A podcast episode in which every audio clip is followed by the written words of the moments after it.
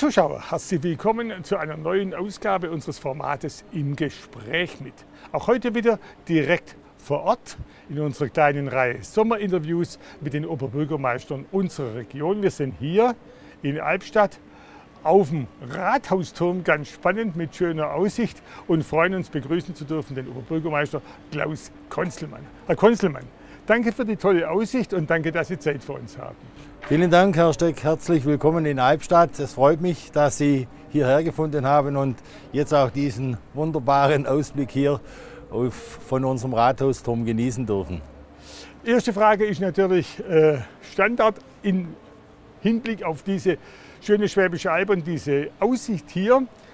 Drei Gründe, ist ja voll in dieses Jahr in Deutschland Urlaub zu machen. Drei Gründe, warum in Albstadt ein Urlaub super wäre.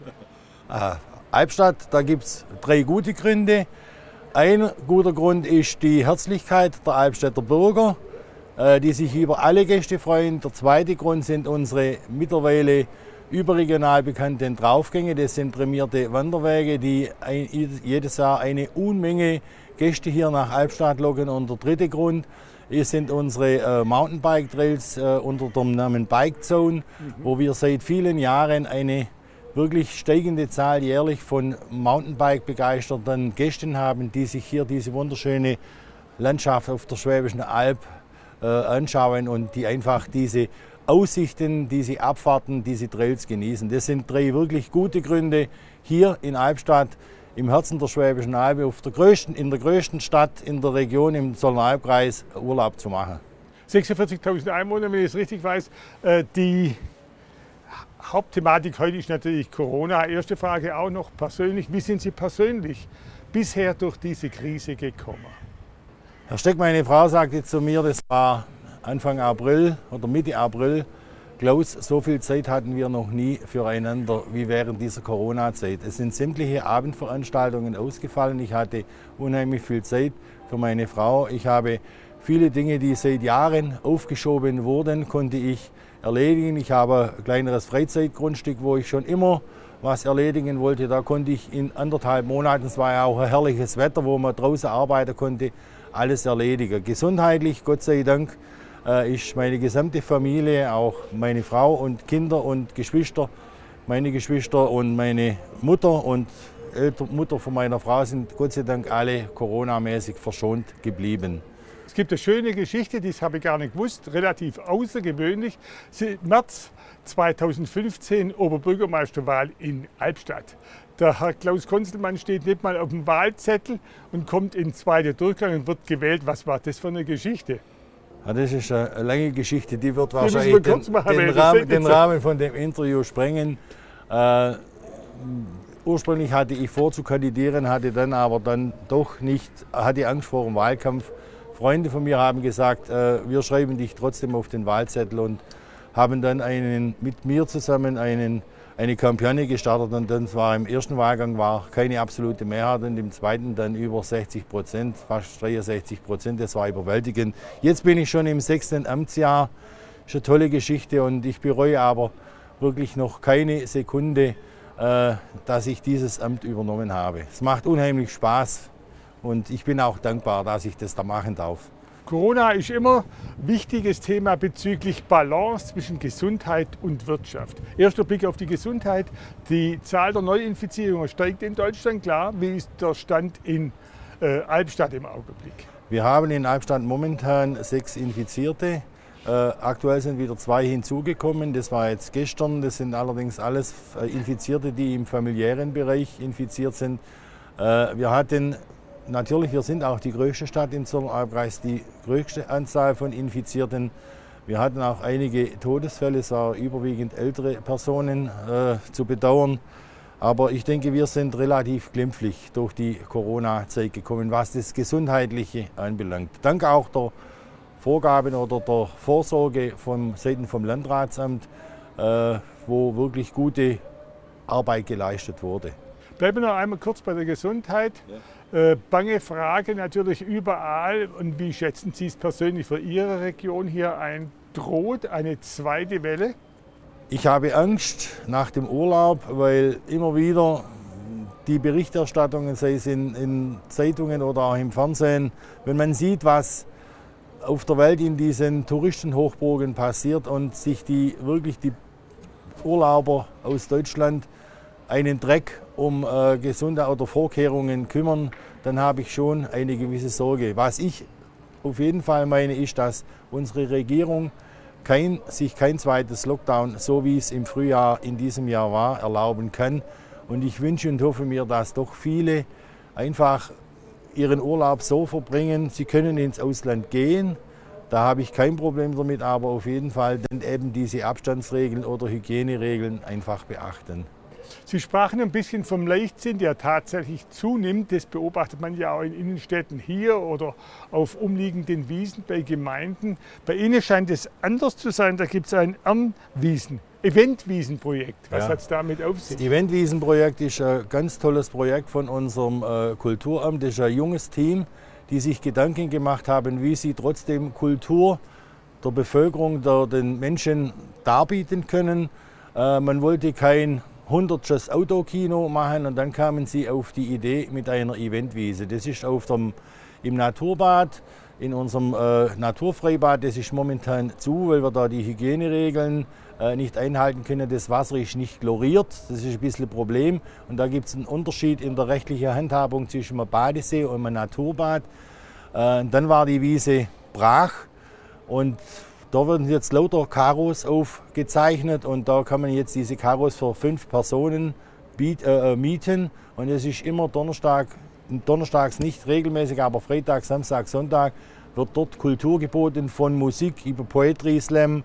Äh, Künstler haben ihre Bilder dargestellt, äh, Lesungen werden durchgeführt und das ist eine ganz tolle Sache. Und allerdings muss ich sagen, das Wetter hat auch bisher immer mitgespielt. Es war immer wirklich tolles Sommerwetter und das nimmt die Bevölkerung unheimlich an. Und was mich auch besonders freut, die Nachbarschaft, die anfangs sehr skeptisch waren über eine äh, Beschallung äh, den ganzen Urlaub über, die sind auch begeistert, weil das beginnt immer um 18 bzw. 19 Uhr und Strich zu 21 Uhr ist finito, ist Schluss.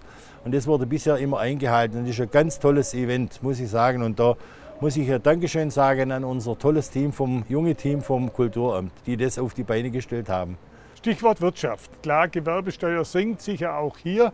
Welche Auswirkungen hat es auf die Haushaltslage von Teilfinger? Müssen Sie Projekte stornieren oder läuft alles wie normal? Also unser Plan war, Haushaltsplan war ursprünglich, dass wir mit äh, 27 Millionen Euro Gewerbesteuereinnahmen rechnen. Wir hatten Stand Corona-Beginn Hochrechnungen auf 28 Millionen sind dann eigentlich eingebrochen auf über 20 Millionen mit Stundungen. Weniger. weniger, weniger. Und äh, jetzt ist es, äh, nee, 20 Millionen. Statt, äh, statt, statt äh, 28. Äh, ah, ja. Aber ich denke, mit dem, Kultur, äh, mit dem Konjunkturhilfeprogramm von der Landesregierung werden wir diese Krise auch die Stadt sehr gut meistern. Wir haben bereits äh, Beginn April eine Haushaltssperre habe ich erlassen. 30 Prozent äh, Sperre auf alle Ausgaben, auch äh, die Personalkosten komplett um eine Million gesenkt und die investiven Aufgaben einfach alles um 30 Prozent gesenkt. Das hat keine Auswirkungen für Maßnahmen, die bereits im Laufen oder die im Bau waren. Einfach äh, der zuständige Amtsleiter oder Budgetleiter musste sich überlegen, brauche ich diese Investition, ja oder nein. Mittlerweile sind wir so weit, dass wir davon ausgehen können, dass wir, denke ich, Ende September, Anfang Oktober diese Haushaltssperre wieder aufheben, dass der Haushalt ganz normal abgearbeitet werden kann, wie geplant. Man kann natürlich sagen, bei allem Balance Akt, den man hat zwischen Gesundheit und Wirtschaft, gibt es noch einen dritten Bereich, der ein bisschen häufig hinter runterfällt. Die sozialen Folgen von Corona. Was begegnet Ihnen da? Also wir haben festgestellt, oder ich persönlich habe festgestellt, dass die Menschen in der Hochphase von Corona äh, fairer und ehrlicher miteinander umgegangen sind. Wir von der Stadt haben, was für die Sozialschwachen anbelangt, getan, was wir konnten. Wir hatten ja die Schulen geschlossen, die Kindergärten geschlossen. Da waren die hauswirtschaftlichen Kräfte, die freigestellt waren. Äh, da kam eine Anfrage vom Tafelladen, ob man hier unterstützen könnte. Und wir haben auf freiwilliger Basis unsere Hauswirtschaftskräfte gefragt, möchtet ihr beim Tafelladen äh, unterstützen und äh, hier helfen, Waren ausfahren oder Lebensmittel ausfahren. Und da war eine große Bereitschaft von diesen Hauswirtschaftskräften, die hier geholfen haben. Finanziell haben wir den Tafelladen auch unterstützt. Wir haben Gott sei Dank äh, das, oder die, das Gute oder das Glück, dass wir äh, von zwei Erbschaften äh, Stiftungen einrichten konnten, die für soziale Zwecke äh, das Geld verwendet wird. Und da konnten wir dann auch den Tafelladen äh, äh, unterstützen.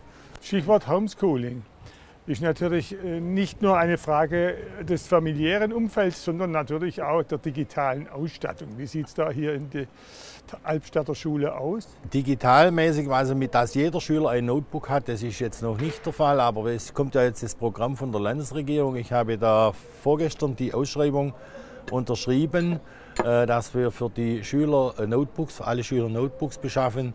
Äh, es wurde wirklich, da ist auch mein Dank an dieser Stelle als Schulträger an unsere Albstädter Schullehrerinnen. Äh, die haben wirklich, äh, sagen mal, teilweise Kopfstände gemacht und haben sich wirklich ganz schwer ins Zeug gelegt, dass auch Schüler, die keine Möglichkeit haben, äh, übers Internet oder einfach über E-Mail äh, Unterrichtsmaterialien zu bekommen, dass sie das bekommen. Natürlich, es liegt immer am einzelnen Elternteil, am einzelnen Schüler, ob er das umsetzt oder nicht. Aber da mein herzliches Dankeschön an die gesamte Lehrerschaft in, uns, in unserer Stadt, die das wirklich gut auf die Beine gestellt hat. Und wie wird es losgehen? Das neue Schuljahr, Maskenpflicht, ja, nein? Ich denke, in den Schulen wird keine Maskenpflicht sein. Auch nicht auf dem Hof oder außerhalb vom Unterricht? Wenn es so weitergeht, dass die Schulverbände, die Klassenverbände getrennt äh, Pausen machen, dann wird es mit Sicherheit nicht erforderlich sein. Wenn die äh, Kultusministerin dann der Meinung ist, dass man überhaupt keine Einschränkungen mehr machen braucht, denke ich, wird es kommen. Aber ich wünsche und hoffe mir, dass es nicht der Fall ist. Dass die Kinder einfach wieder ein ganz normales Schulleben, auch ein ganz normales Kindergartenleben haben. Trotzdem gebe ich natürlich davon aus, jetzt nicht nur auf Schule bezogen, ein richtiges normales Zurück zur gewohnten Normalität wird es nicht geben. Jede Krise hat ja auch normalerweise eine Chance auf einen Neubeginn. Was versprechen Sie sich davon? Ha, ich verspreche mir, wir gehen davon aus, ich gebe Ihnen recht, es wird mit Sicherheit noch bis Mitte, Ende nächsten Jahres werden gewisse Einschränkungen sein. Äh, ich wünsche und hoffe mir als Neubeginn, dass dieses äh, offene, rücksichtsvolle Miteinander in unserer Bevölkerung, dass das weiterhin, äh, dass sich das verfestigt, dass die, die Menschen einfach ehrlicher ja, und gemütlicher und harmonischer miteinander auch in Zukunft umgehen. Und was ich mir für die Wirtschaft hoffe, ist, Entschuldigung, einer der Wirtschaftsweisen meinte ja mal, dass die, der Aufschwung nach der Corona-Krise weit stärker und schneller vonstatten geht wie der Aufschwung nach der Wirtschaftskrise 2008, 2009. Das wünsche ich mir von ganzem Herzen. Ich habe auch schon verschiedene Stimmen aus von unseren Unternehmen gehört, die sagen, es zieht wieder an. Wir sind dankbar und das wünsche ich mir, dass es einfach bis Mitte, Ende nächsten Jahres wieder einigermaßen normal läuft. Herr Konzel, bei mir persönlich begonnen, wir enden persönlich. Ich habe es anfangs gesagt, Urlaub in Deutschland ist in. Wo macht der Oberbürgermeister von Albstadt Urlaub, sofern er noch hat? Oder wo waren Sie, wenn Sie schon hatten? Er war noch nicht im Urlaub, er macht jetzt Urlaub. Ab nächste Woche habe ich Urlaub, drei Wochen. Aber ich werde nur für zwei Tage einen kranken Freund in Heidelberg besuchen mit meiner Frau. Dann werden wir hauptsächlich hier auf der Schwäbischen Alb unseren Urlaub verbringen mit Radfahren, Wandern, Motorradfahren, mit dem Hund spazieren gehen und dann gehe ich vielleicht das ein oder andere Mal noch auf die Jagd auf den Ansitz. Da habe ich jetzt im Sommer auch etwas Zeit, wenn abends keine Termine sind. Ja, eben, Herr Konzelmann. Vielen Dank und viel Spaß natürlich im Urlaub. Vielen Dank, Herr Steck. Liebe Zuschauer, Corona ist natürlich auch nach dem Urlaub am Ende der Sommerferien noch ein sehr gefährliches Virus. Wird alles getan, wie hier auch in Albstadt, es im Griff zu behalten, die Kontrolle zu behalten. An uns liegt es, und da wiederhole ich mich gerne, die Disziplin aufzubringen, um die Regeln einzuhalten. Sprich Abstand halten, Hände waschen und Maskenpflicht wo geboten. Ich danke für Ihr Interesse und sage auf Wiedersehen.